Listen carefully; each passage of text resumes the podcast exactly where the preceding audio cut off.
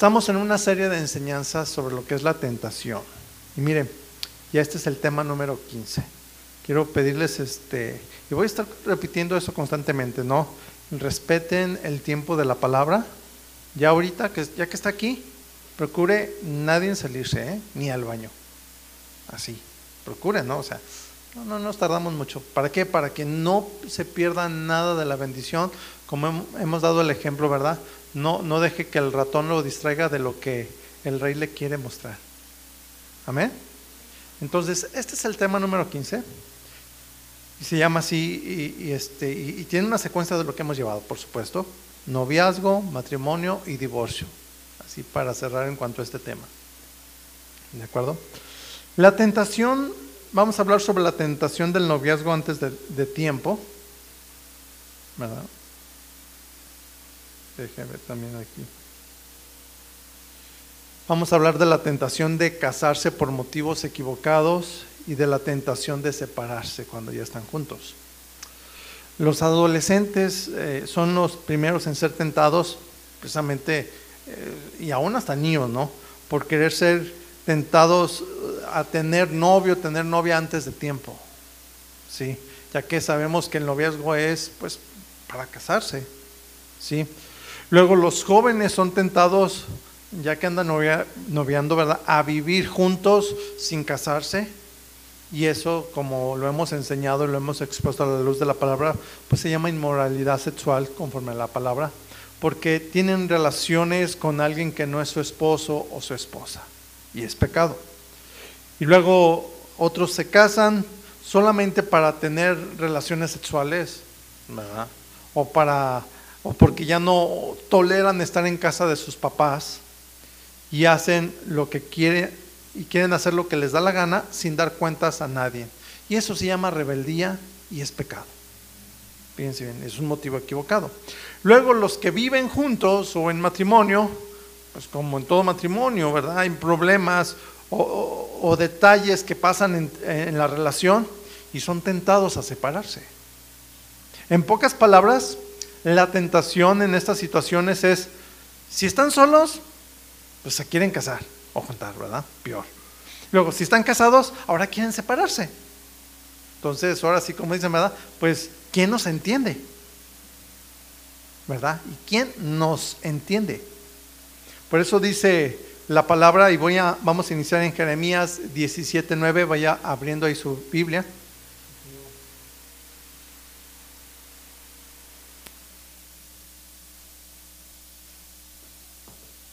¿Ya lo tiene? Dice así, lo conoce muy bien. Como introducción dice, engañoso es el corazón más que todas las cosas y perverso. ¿Quién lo conocerá? Entonces, ahí en el corazón hablamos que de ahí vienen los sentimientos, las emociones. ¿Y cómo dice que son los sentimientos, emociones que están en el corazón? Engañosos y perversos. ¿Sí? En el libro de Proverbios, ahorita no lo busqué, ¿verdad? No lo puse ahí, nomás lo digo como referencia. Dice en Proverbios 3:5, confía en Dios y no te apoyes en tu propia prudencia. No te apoyes en tus propias ideas, en tus propios sentimientos, en tus propias corazonadas, en tus propias emociones. ¿Sí? Los sentimientos, las emociones que todos tenemos son engañosas. Por eso dice, no sigas en pocas palabras lo que sientes en tu corazón. Debemos seguir lo que dice la palabra, no nuestras corazonadas. ¿Qué es lo que debemos seguir? Lo que dice la palabra. ¿Sí? Por lo tanto, en cuanto a los adolescentes, a unos niños, ¿verdad? querer tener novio, querer tener novia solo porque tienen ganas, ¿verdad? Porque otros chavos lo tienen, pues eso es una trampa de sus sentimientos. ¿Sí? No es malo que te guste una muchacha, un muchacho, Lo malo, y lo hemos dicho, y es perversidad, que a un hombre le guste a otro hombre, que a una mujer le guste otra mujer. Eso es perversidad. ¿Sí?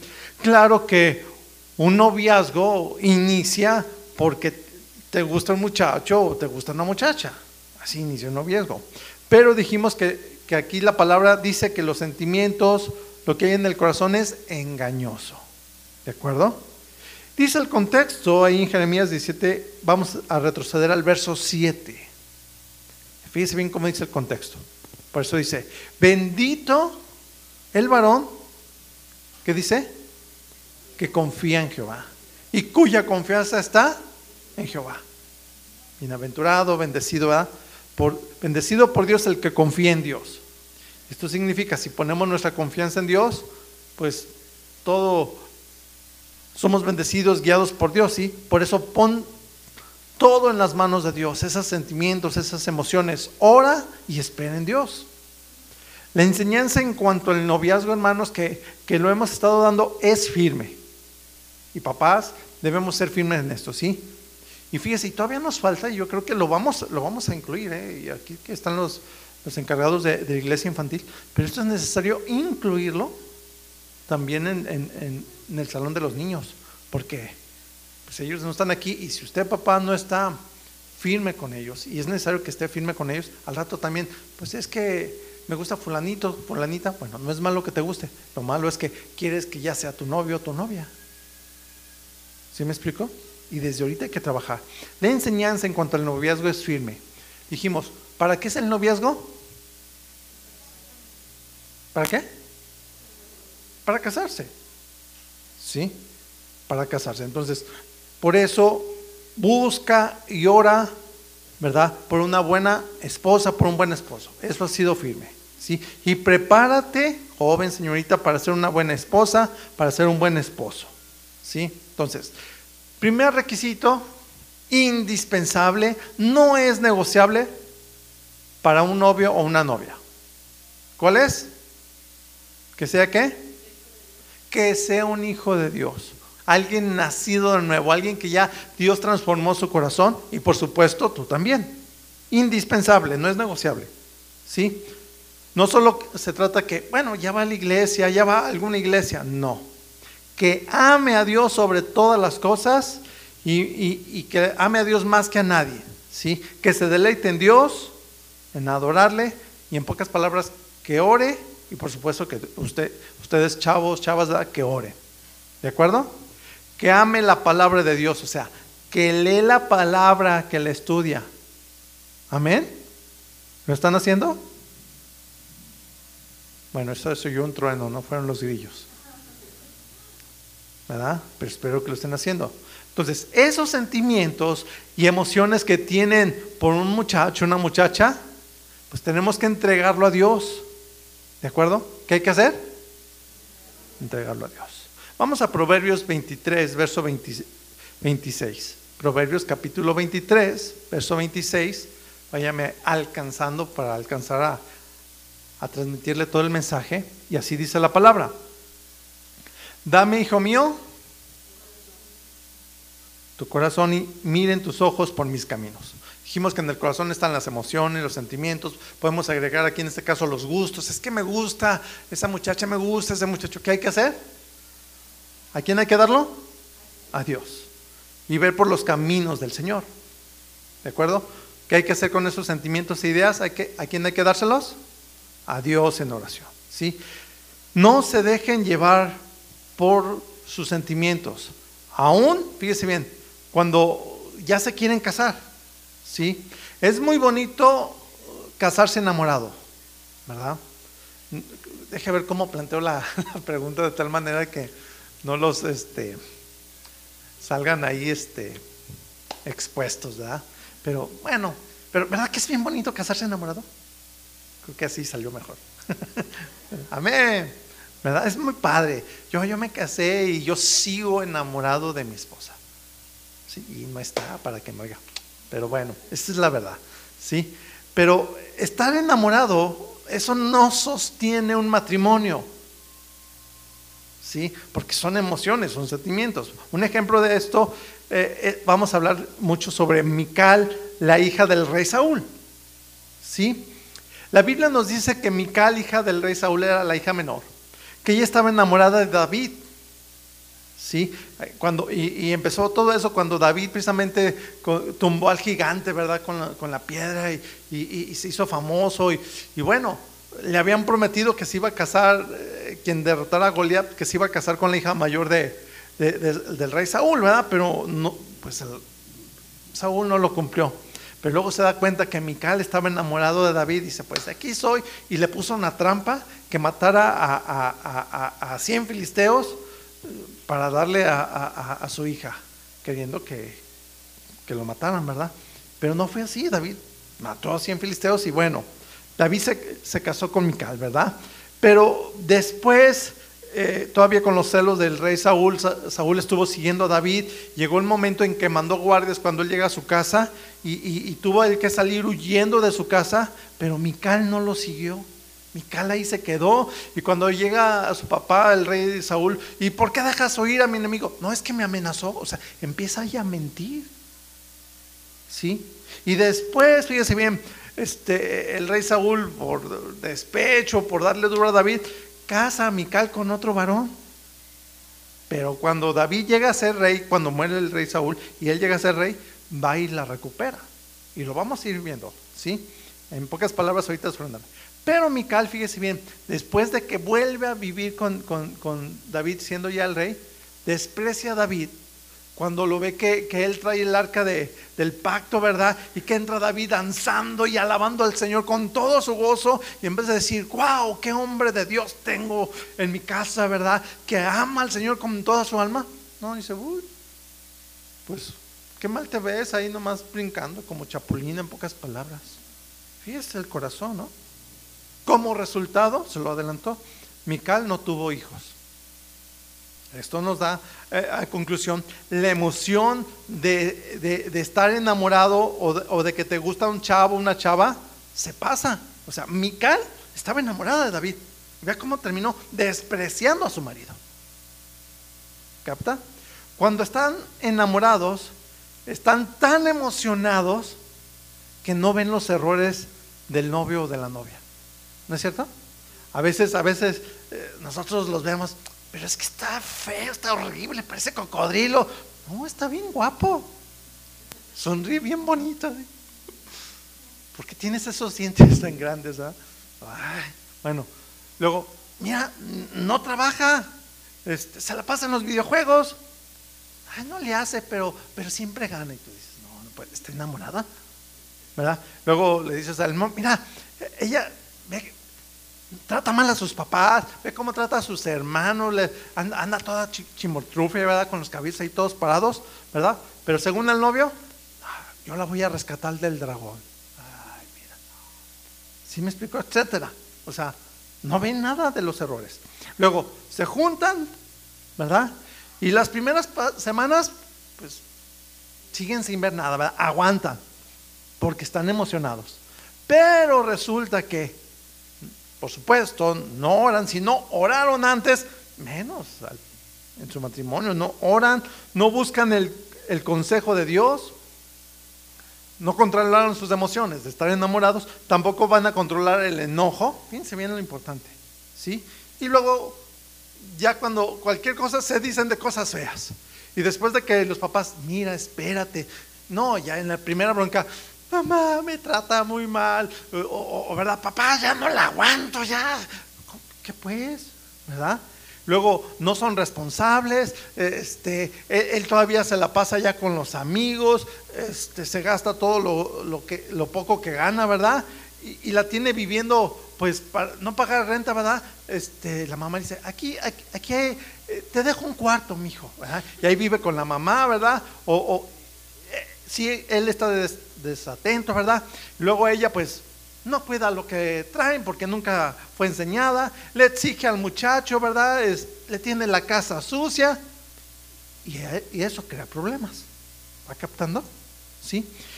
Y si luego sale embarazada, lógico, no es de que, ay, qué padre, qué gusto, ¿verdad? Un bebé. No, se preocupan, ¿sí? Y como andan en las emociones, no guardan su corazón. Y luego él empieza a ver, ¿verdad? Y no guarda sus emociones. Y luego se va al trabajo y empieza a pensar y a ver la compañera del trabajo, la vecina que, tiene enfrente o, la muchacha que ve, ¿verdad? En el camino. ¿Sí? O lo clásico, ¿verdad? algunos este, compañeros de trabajo este, ya tienen su WhatsApp y le mandan fotos con pornografía, los disque amigos depravados, y él los recibe, pues ¿qué tiene? ¿Verdad? Y eso va perjudicando más.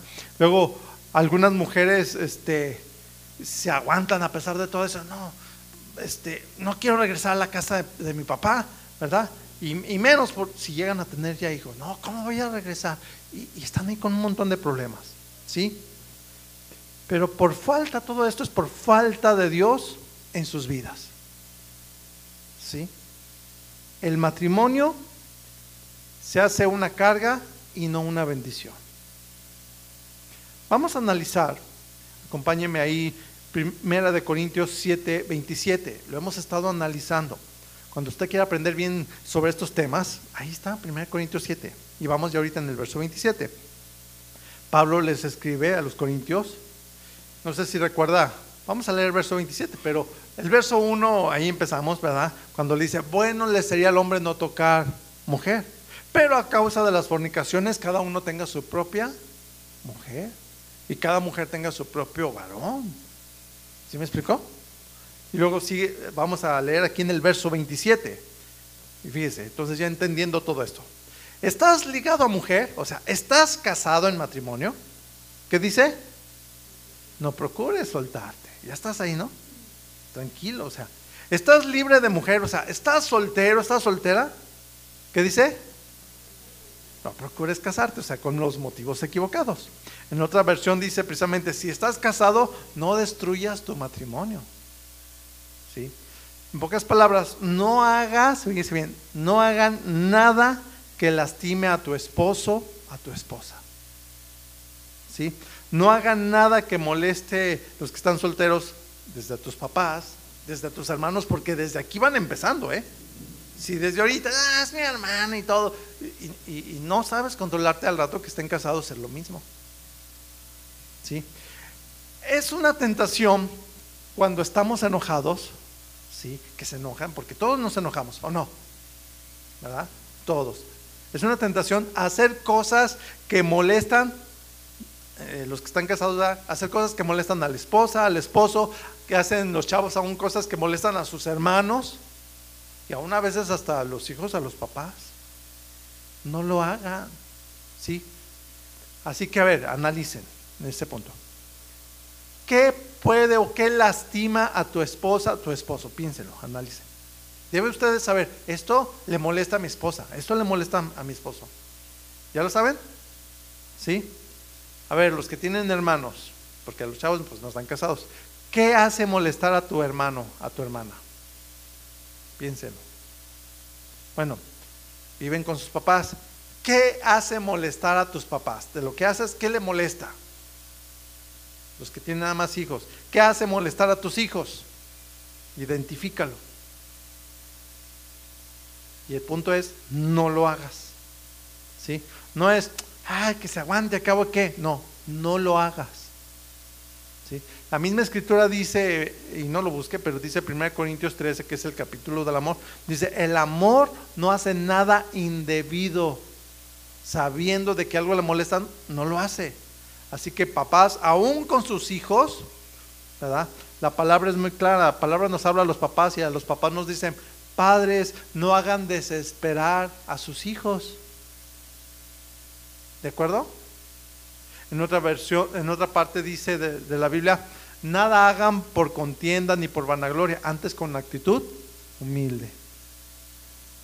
Entonces, para no destruir tu matrimonio, para no destruir tu familia, no hagan lo que lastima o lo que le molesta a tus padres, a tus hijos, a tus hermanos, a tu esposa, a tu esposo. Amén. Ahora, la segunda parte de este versículo nos dice, ¿estás libre de mujer? ¿Qué dice? No procures casarte. Y no es que sea malo casarse, no. Aclarando, también, ¿verdad? No significa vive en, unión libre. Está claro, ¿verdad? Significa no te angusties si aún no te has casado. En pocas palabras. ¿Sí? O sea, no todos tienen el don de continencia que también es parte del contexto que decía Pablo, o sea, el don de quedarse sin casar y que está tranquilito o tranquilita, no.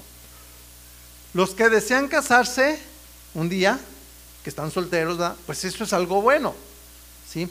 De hecho, Dios nos creó para vivir en matrimonio. Desde el principio Dios dijo, no es bueno que el hombre esté solo, no es bueno que la mujer esté sola, le haré ayuda idónea. Entonces Dios nos creó para el matrimonio. ¿Sí? Pero a, algunos, ¿cuántos por ahí, verdad? Les dio la facultad, la facultad de poder vivir sin la necesidad de un esposo o de una esposa. Sí, pero no a todos, solamente a algunos, es un don. ¿Sí? Por eso es que no nunca va a funcionar ese plan del ¿cómo se llama? celibato de que, hacen que obligan a, a, los sacerdotes, a, los padres, así le llaman, que no se casen. Eso es antibíblico. ¿Sí? Cuando dice aquí, procura no casarte, ahorita lo vamos a ver por qué. ¿Sí? El matrimonio sabemos que no es fácil, pero tampoco es imposible. ¿Sí o no los que estamos casados, verdad? No es imposible. Y aquí estamos, ¿sí? Los que están divorciados, ¿verdad? Bueno, tristemente tienen la amarga experiencia, pues de que no se resolvieron los problemas en su matrimonio y lo hemos visto como la semana pasada fue por duros de corazón. ¿Sí? Cayeron en la tentación precisamente de divorciarse porque no pudieron resolver sus problemas por duros de corazón. Hay veces que uno ahí está y no, no lo mueves. Eso se llama dureza, falta de humildad. ¿Sí? En todos los matrimonios hemos dicho que hay problemas. ¿De acuerdo? ¿En dónde hay problemas diarios? En el matrimonio. Pero no significa que debemos separarnos. En los problemas, fíjense bien, debemos amarnos ahí más y ser humildes para corregirnos. ¿Qué debemos hacer? Amarnos más y ser humildes para corregirnos. La Biblia dice, hablando del amor, el amor todo lo espera y todo lo soporta. ¿Sí? O sea, con amor, orar y tolerar los errores, tolerar los errores de la persona con la que vivimos, sea tu esposo, sea tu esposa, sean tus hermanos, sean tus padres, y corrigiendo, ojo con esto, corrigiendo mis propios errores, ¿sí? Y ayudo a mi esposa, en este caso yo vivo con mi esposa y con mis hijas, eh, en sus errores, ¿sí? Pero a pesar de los errores, por ejemplo, que yo puedo ver en mi esposa o a uno de mis hijas, amándolas y tolerándolas a pesar de sus errores. ¿De acuerdo? Ese es el, el punto, ¿sí? Y esta es la clave, fíjense bien. Mientras más problemas, debe haber más amor y más tolerancia. ¿Qué debe haber mientras hay más problemas? Más amor y más tolerancia, ¿sí? Acuérdense que el amor cubre multitud de pecados. El amor. Por eso debe haber más amor, más tolerancia. Siendo aún pecadores, Cristo murió por nosotros. Siendo aún pecadores, nuestro Padre Celestial mandó a nuestro Señor Jesucristo. Amén. Entonces, sea de padres a hijos, sea entre hermanos o entre esposos, mientras más problemas, debe de haber más amor y más tolerancia. Si veo Claro que voy a ver algunos errores en mi esposa, ¿verdad? Puedo sugerirle que cambie, ayudarle, ¿verdad? Pero, insisto, yo no la voy a cambiar. ¿De acuerdo? Y si no cambia, bueno, no significa que me voy a separar de ella o, me voy a divorciar, no, la voy a amar más. ¿Qué voy a hacer? ¿Sí? ¿Por qué? Porque a pesar de sus errores, fíjese bien, ahí es donde debemos aferrarnos a amarnos más. Amén. Muchos en el noviazgo, hablando, están enamorados y por lo mismo que están enamorados, vuelvo a repetir, no, toleran los errores del novio o de la novia, ¿verdad? Estén como extensión, no. Se toleran, ¿verdad? El matrimonio debe alimentarse en el amor ágape, o sea, decidir amarse a pesar de esos errores, que es de lo que estábamos hablando. Entre los hermanos también decidir amarse a pesar de los errores. ¿Sí? En la Biblia hemos estado hablando ahorita, dijimos, de Mical, hija de Saúl, que era Mical, esposa de quién? De David. ¿Sí? Ahora, Mical, así como le narré, cuando llegó el rey David, que mandó a sus soldados a su casa, y David pues tuvo que salir huyendo, se fue por la ventana, lo descolgó por ahí. Pero Mical no se fue con David, no lo siguió, ¿sí? Cuando David se fue huyendo. Y fíjese bien, vamos a 1 de Samuel capítulo 25, verso 44. Después de que Mical dijimos no se fue con David, ¿verdad? Se fue con otro varón. ¿Ya, ya se movieron ahí en 1 Samuel? Si no, yo se lo leo, porque voy a regresar ahorita ya a Corintios. ¿eh? Dice 1 Samuel 25, 44. Dice, porque Saúl había dado a su hija Mical, mujer de David, fíjese bien, ya, ya él sabía que era la mujer de David, se la dio a Palti, hijo de Lalis, que era de Galín. Fíjese bien, recuerde que Saúl en cierta manera también, pues tenía unos ratos como que era poseído por un espíritu malo, ¿verdad? Y por esa razón también él perseguía a David para matarlo. Dice que en dos ocasiones le tiró con la lanza y, nomás quedó la lanza ahí clavada en la pared. ¿Sí? Y como un tipo de venganza, por decirlo así, pues Saúl hace esto. O sea, dio a Mical, esposa de David, a Palti. Ahora fíjese bien, Palti, el nombre de Palti significa explorador. ¿Sí? Podemos decir que Milka, ¿verdad? Se fue con el explorador a explorar. A ver qué tal iba. Dígale al que está a su lado, eso está mal. Nada de estar explorando. ¿Sí? No explore a ver cómo le va con otras personas. Usted debe de estar firme en Dios. ¿Sí? Luego, en este mismo versículo, analícelo, dice, porque, ¿verdad? Saúl había dado a Mical. ¿Sí lo nota? Esto nos dice que David, fíjese bien, este porque es, David amaba todavía a Mical. ¿Sí? Ponga atención. Fíjese. Y este porque nos da a entender que David se enteró que Mical se fue con Palti. O sea, pues le llegó la noticia, no, pues fíjate que ya Saúl dio a, a Mical con Palti. ¿Y se fue a Mical? Sí. Imagínense cómo se sintió David. ¿Sí? Por ese porque, Es el contexto del verso anterior. Que eso es importante, recuerde. No sacar los versos del contexto. El verso anterior, vamos a leer ahí 1 Samuel 25, 42. Desde el 42 y luego el 43. Para leer el contexto. Dice, el contexto anterior nos habla cómo, cómo fue la experiencia de Abigail y Nabal, ¿verdad? Cómo Nabal trató a mal a David, pero cómo Abigail fue una mujer sabia y prudente y enviudó a Abigail y David le, pues le ofreció matrimonio a, Abigail, ¿verdad? Y dice aquí, y levantándose luego Abigail con cinco doncellas que le servían, montó su asno y siguió a los mensajeros de David y fue su mujer, o sea, se casó con él. ¿Va entendiendo? O sea, era una mujer sabia y este, ya era viuda y David la tomó por esposa. Verso 43. También tomó David a Ainoán de Jerrel y ambas fueron sus mujeres. Ponga atención, fíjense bien, ¿eh? Esto no fue voluntad de Dios. La voluntad de Dios es buena, agradable y perfecta. David aquí dice que tuvo dos esposas al mismo tiempo. La razón, como leímos ese, porque ahí es donde entra el otro. ¿Va captando?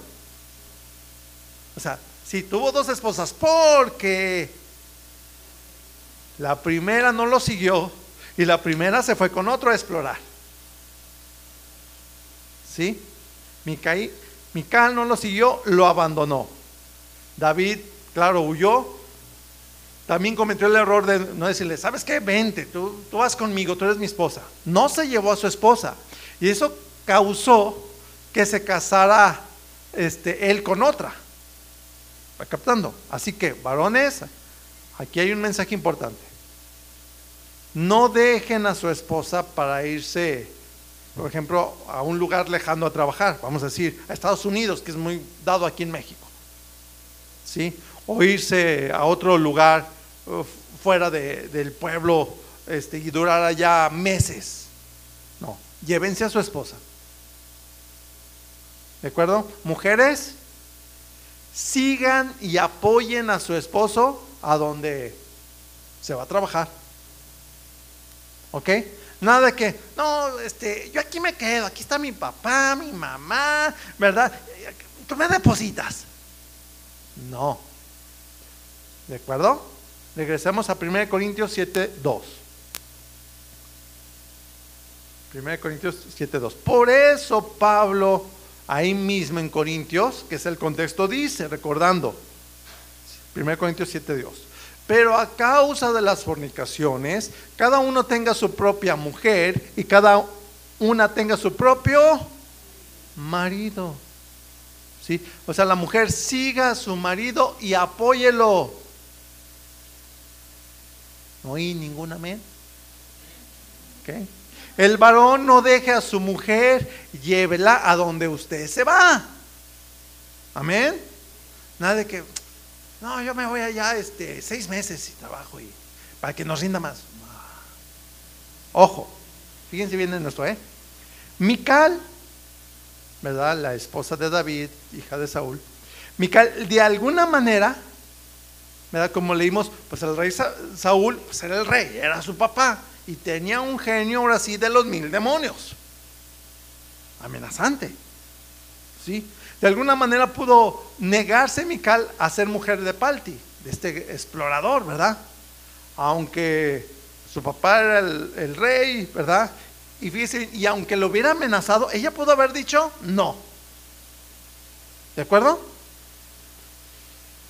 Y se pudo haber ido con David, haber huido con David, y fíjese bien, ya sea, si no se fue en ese momento, en cuanto le, dieron la noticia, porque no fue nomás así de que, pues vente, ya ahorita te va a casar este, tu papá con Palti. No, le dijeron, lo más seguro, con tiempo, mira, este, pues escuché que tu papá eh, te va a matrimoniar ahora con Palti y te vas a ir con él. Y como esta no controlaba sus emociones, es como, si usted no sabía, o sea, David no era feo. ¿Sí me explicó? Lo más seguro es que este Palti tampoco, si no tampoco le entra. Va captando. Así que mucho cuidado. Caritas vemos, corazones no sabemos. ¿Sí? Y ella, si ella hubiera dicho, no, no, no. Si ella hubiera mantenido su corazón fiel a David, yo estoy seguro que si hubiera dicho, no, me voy a ir y voy a buscar a David, si David estaba si recogía todos los, que estaban necesitados, dice que todos los que tenían este, deudas y, todos ahí que, tenían problemas, los recibía. ¿Usted cree que no iba a recibir a Mical? Dígame. Claro que lo hubiera recibido. ¿sí? Porque antes de, de eso, antes de que ella se casara con Palti, David no tuvo esposa. Hasta que Mical se fue con Palti. ¿Lo capta? Mical cayó en la tentación de separarse de su marido y luego de ahí cayó en la tentación de irse a explorar con el explorador Palti. Fíjese, ¿sí? Y a pesar de eso, mire, vamos, otra vez ponga ahí señala a Corintios, vamos a segunda de Samuel 3:14.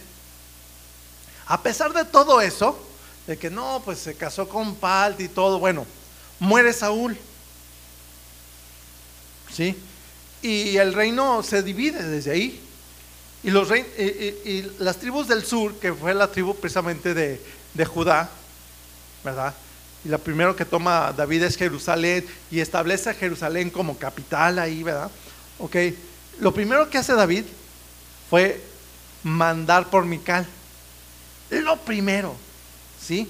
Dice aquí en 2 Samuel 3:14 Después de esto, envió David mensajeros a Isboset, hijo de Saúl, que era el que se quedó reinando en el reino del norte, diciendo, restitúyeme, o sea, devuélveme mi mujer Mical, o sea, ya ella es mi esposa, la cual desposé contigo por siempre pucios de filisteos, o sea, por la vida de cien filisteos.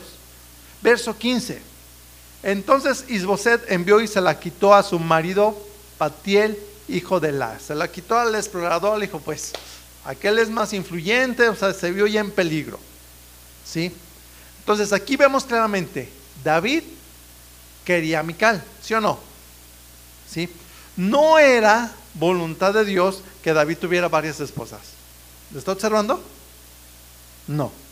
Eso fue por no consultar a Dios. ¿Por qué fue eso? Por lo tanto, para casarse, ¿verdad? Desde la primera vez, debió de haber consultado a Dios. Desde la primera vez, Señor, pues está Milcal, me ofrece. Porque él de hecho ni, ni quería. Lo presionaron. ¿Sí? Así que, escúchenme, jóvenes, señoritas, oren antes de tener novio o novia. ¿De acuerdo? ¿Qué van a orar?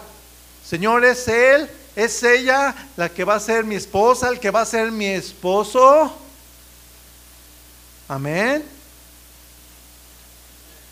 Sí. Dos, esperen la respuesta de Dios. Ya oré, ya te respondió. Este, ¿este qué? Pues no sé, pues espérate. No, es que ya quiero andar. Estás en tus emociones, engañoso y perverso del corazón. ¿Sí? Si hay silencio, ¿qué hay que hacer? ¿Qué hay que hacer? Esperar hasta tener respuesta. ¿Sí? No caigan en la tentación de, no, ya, ya, no. No se hagan novios sin la confirmación de Dios. Amén. ¿De acuerdo? De ahí, no, pues sí, este, como que sí, yo siento que sí. Ya, ya, ya recibí confirmación. Entonces, ve, hablen y oren juntos. Y claro, personal también. ¿Sí? Ya es el tiempo, ¿verdad? Y, y de ahí a estar orando, ¿cuándo va a ser el tiempo de casarnos? Amén. Miren, David a pesar de todo, él decidió amar a Mical, a pesar de todo. Pero el corazón de Mical, lo que vemos, se amargó, ¿sí? Todo indica que Mical no era hija de Dios. Nunca nació de nuevo, o sea, no tenía un corazón transformado, ¿sí? Porque, número uno, lo que vimos es, no siguió a su marido. Número dos, cuando llega el, rey David también, este, a, perdón, al rey Saúl a preguntarle, ¿por qué dejaste ir a, David? Pues es que este, me amenazó y todo, o sea, se, la pasaba mintiendo, ¿sí? Y número tres, lo más grave y la mejor evidencia de que no era hija de Dios, se avergonzó de David de verlo alabando y danzando. Fíjense bien, eso es evidencia de alguien que no es hijo de Dios. ¿sí? Por consecuencia, dice la Biblia en 2 de Samuel, estamos ahí, capítulo 6, verso 23. Después de, de esa parte de que se burla de David, trata de humillarlo. Ay, qué honroso se vio el rey danzando ahí como chaplín y...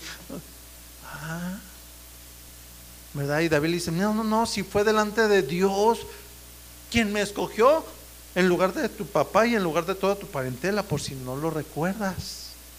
O sea, David estaba firme, ¿no? Pero dice aquí, a causa de esto, de que ella no era hija de Dios y de que se burló, porque David alababa a Dios, ojo con eso, ¿eh? Dice, y Mical, hija de Saúl, dice, nunca, ¿cuándo? Nunca tuvo hijos hasta el día de su muerte. ¿Sí? Lo más seguro es que después de eso, o sea, David ya la recogió, era el rey, ¿verdad? De todo. Lo más seguro es que ya David ya nunca durmió con ella. Dice, no, o sea, ya. ¿Sí? Cayó en la tentación también, pues, de vivir separados. ¿Sí? Ella, ¿verdad? Eh, no dice que algún día se humilló, no dice que se haya entregado a Dios, no, no lo dice. Y fíjense bien, aquí aprendemos algo.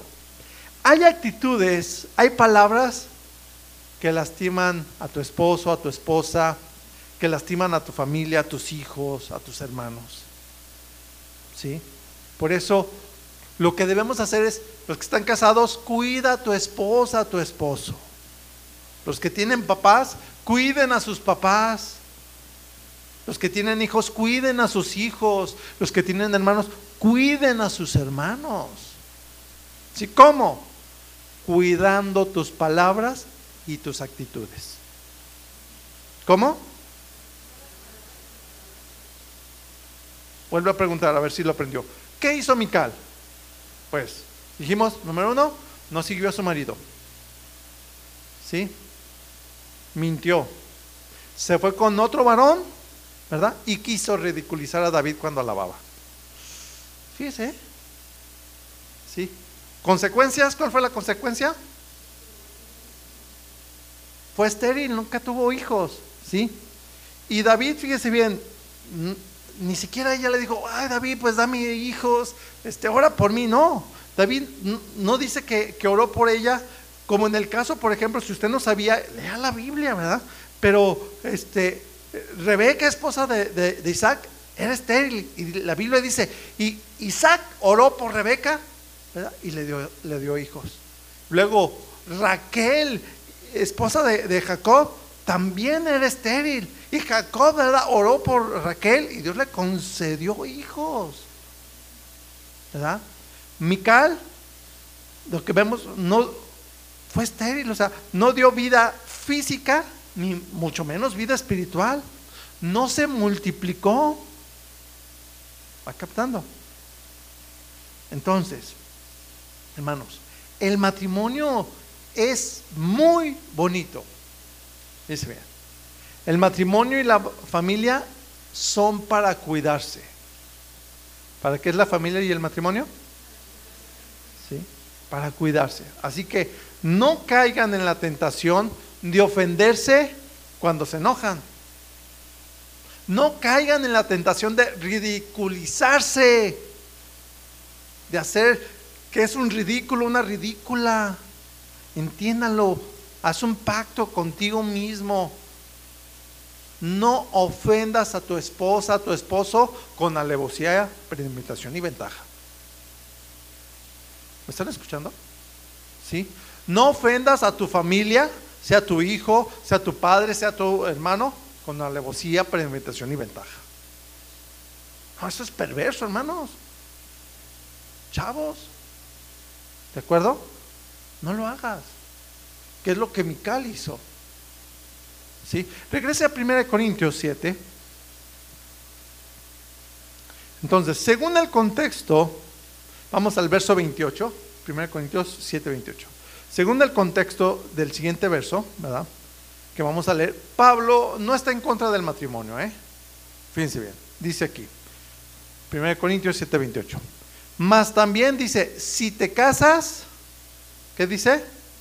No es no pecas, o sea, porque acuérdense que empezamos diciendo, el que esté casado no procure separarse y el que esté soltero pues no procure casarse, dice, pero también si te casas, pues no haces mal, ¿sí? Y si la doncella, o sea, si la soltera se casa, no pecas, o sea, tampoco haces mal, pero encontramos un pero, ¿sí?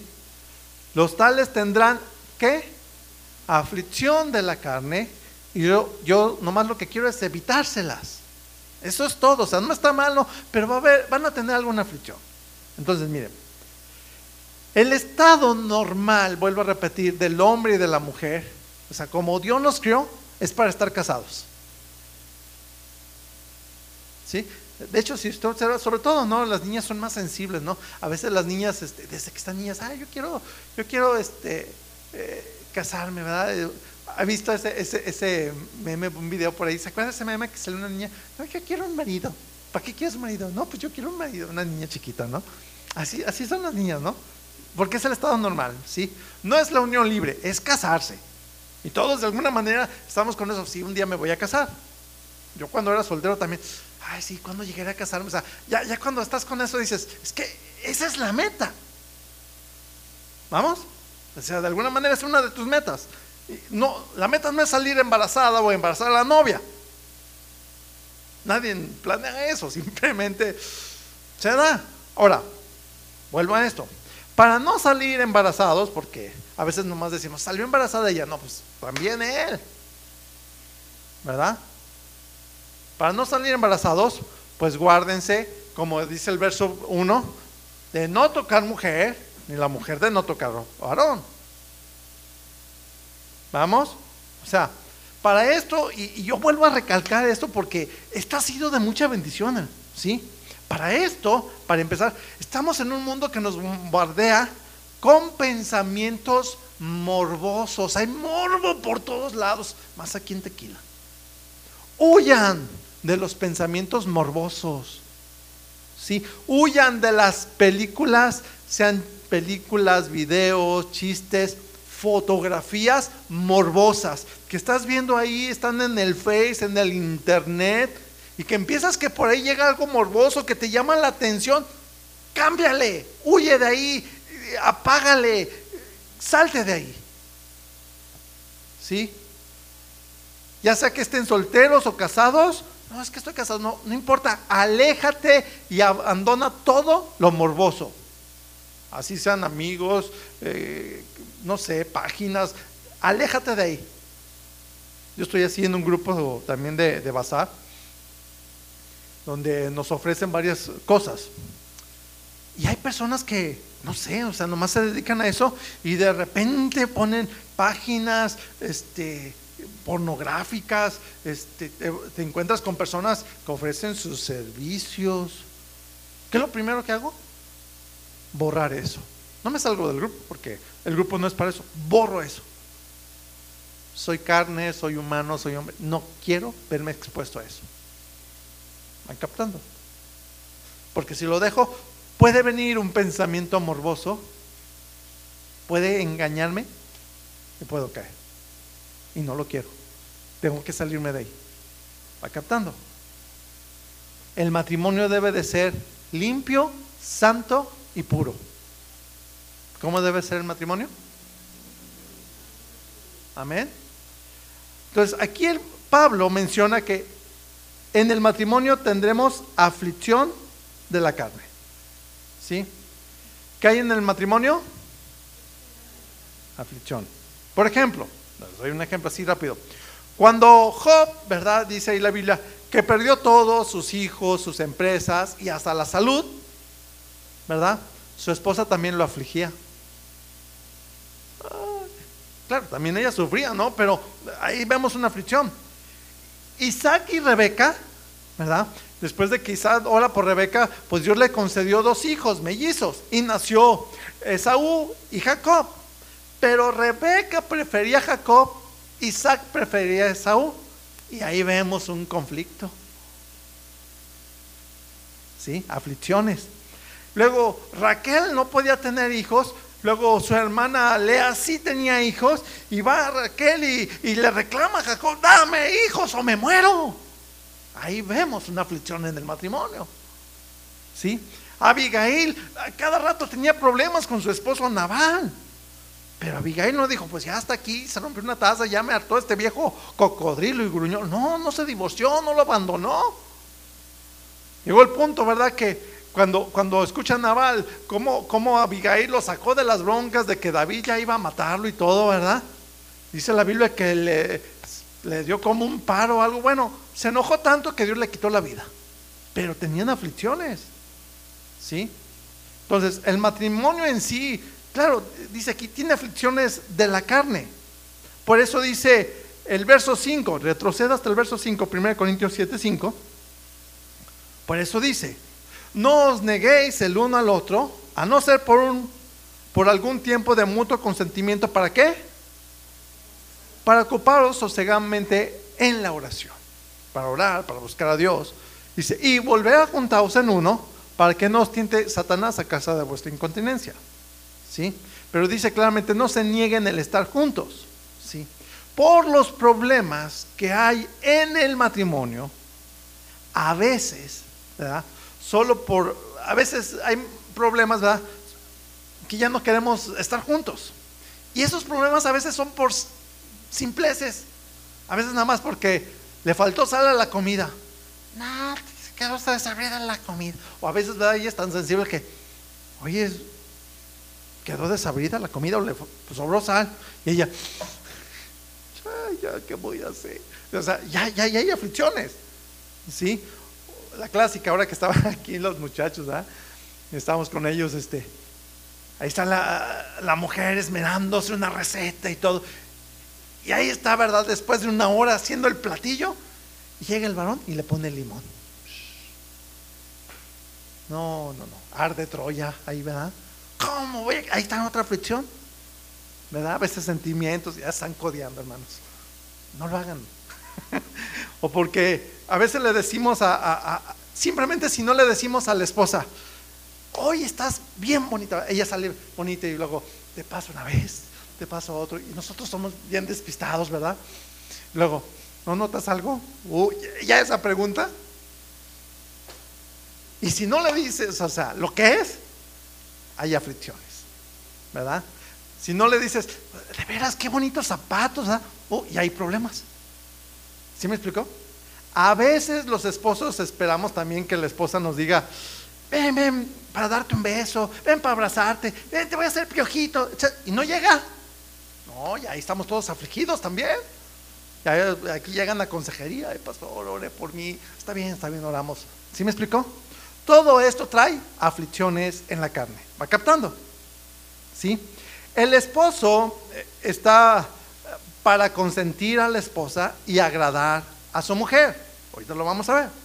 Y la mujer está para agradar y consentir a su esposo. ¿De acuerdo? Y el orden de la vida, fíjense bien, cómo hay órdenes, y a, esto, y a esto se refería Pablo. El orden, el equilibrio en la vida del casado, de la casada, es este. Número uno, en nuestra vida debe de ser Dios. Y esto significa orar y estudiar la Biblia. ¿Qué significa? Vamos a estar con Dios. Número dos, para el casado, después de Dios, está su esposa o su esposo, claro está. Número tres, cuando ya tienen hijos, hasta el tercero entran los hijos, no es segundo los hijos, hasta el tercero, después del esposo o la esposa.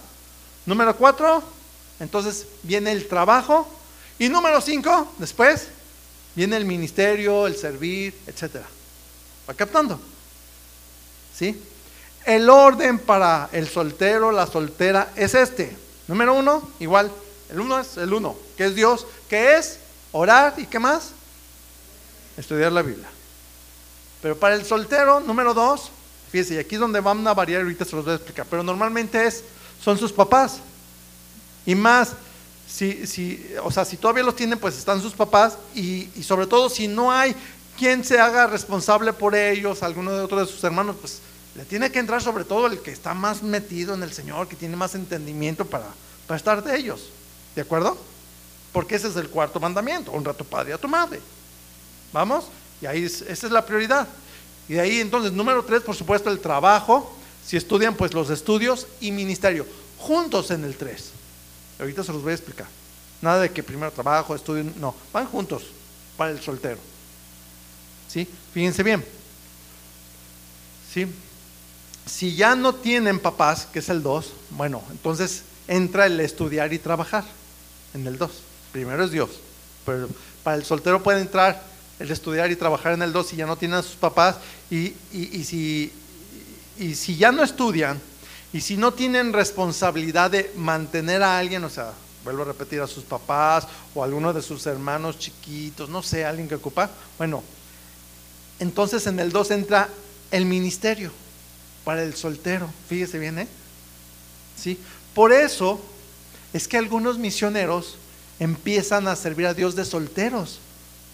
Porque no están casados, este, algunos ya no tienen a sus papás o sus papás tienen solvencia económica y se valen todavía por sí mismos.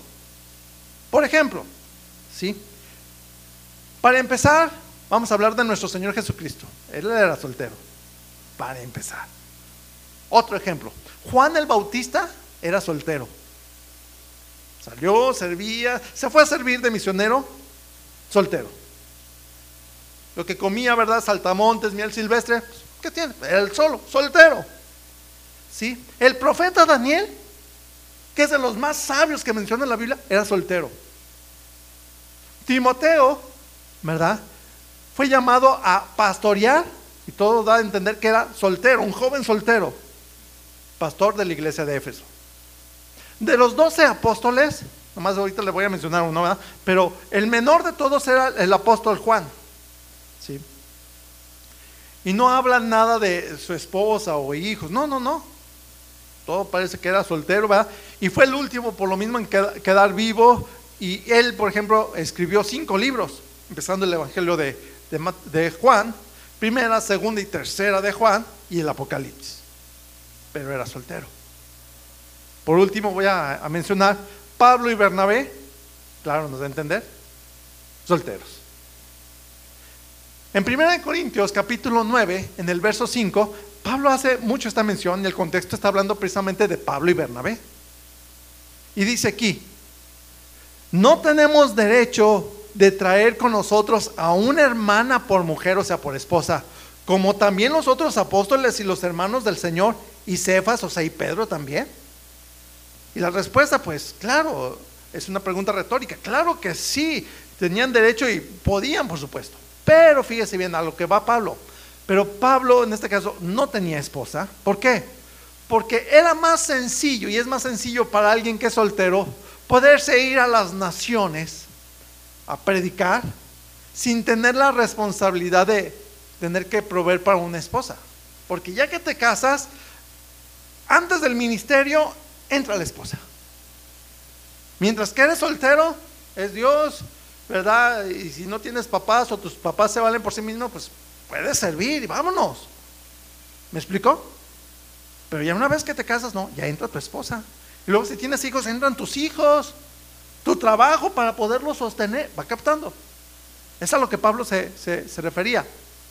Para poder ir a las naciones, era mejor soltero sin la responsabilidad para proveerle a la esposa. Pablo podía arriesgar su propia vida al predicar, sin el temor de dejar viuda a su, si hubiera tenido una esposa, o dejar huérfanos algunos hijos si él hubiera tenido hijos en la carne. Va captando.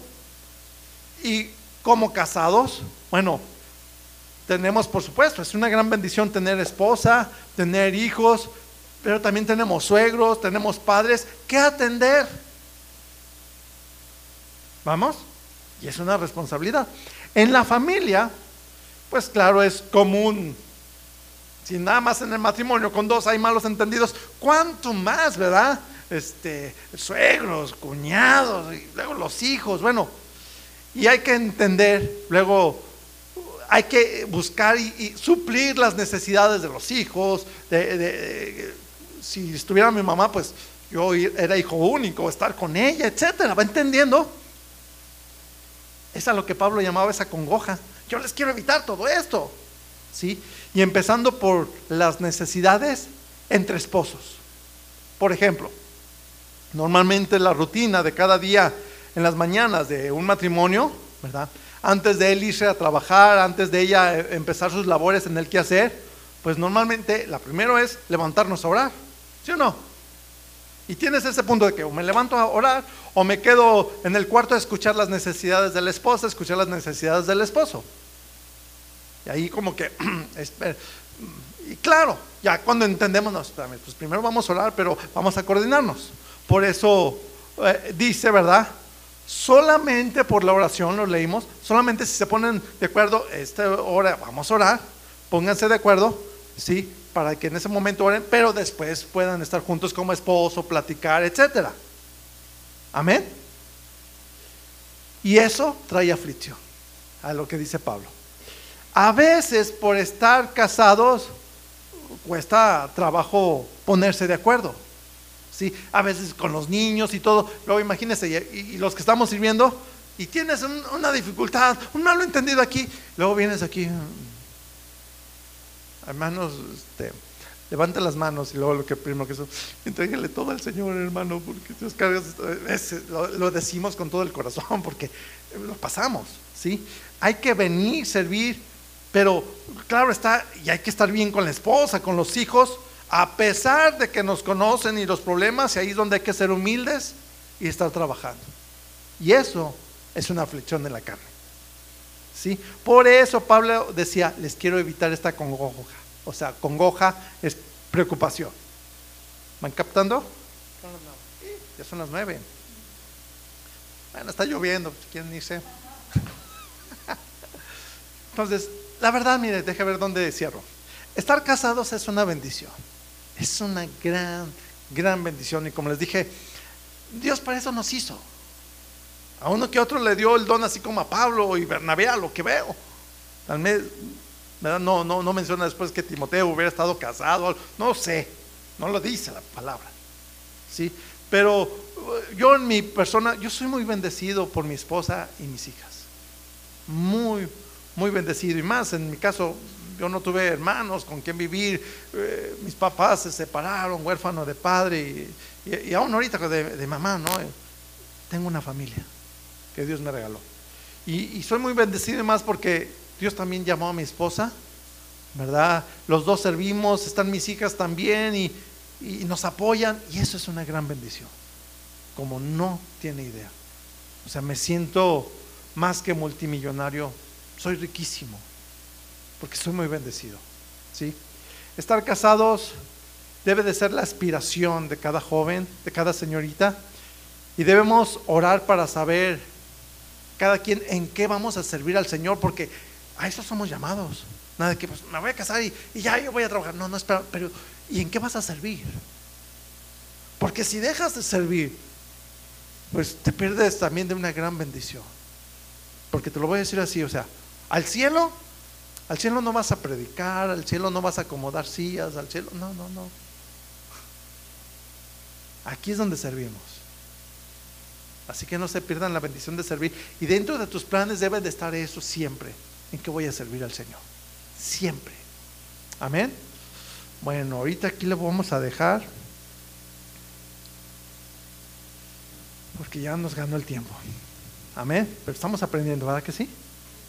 Cierra sus ojos.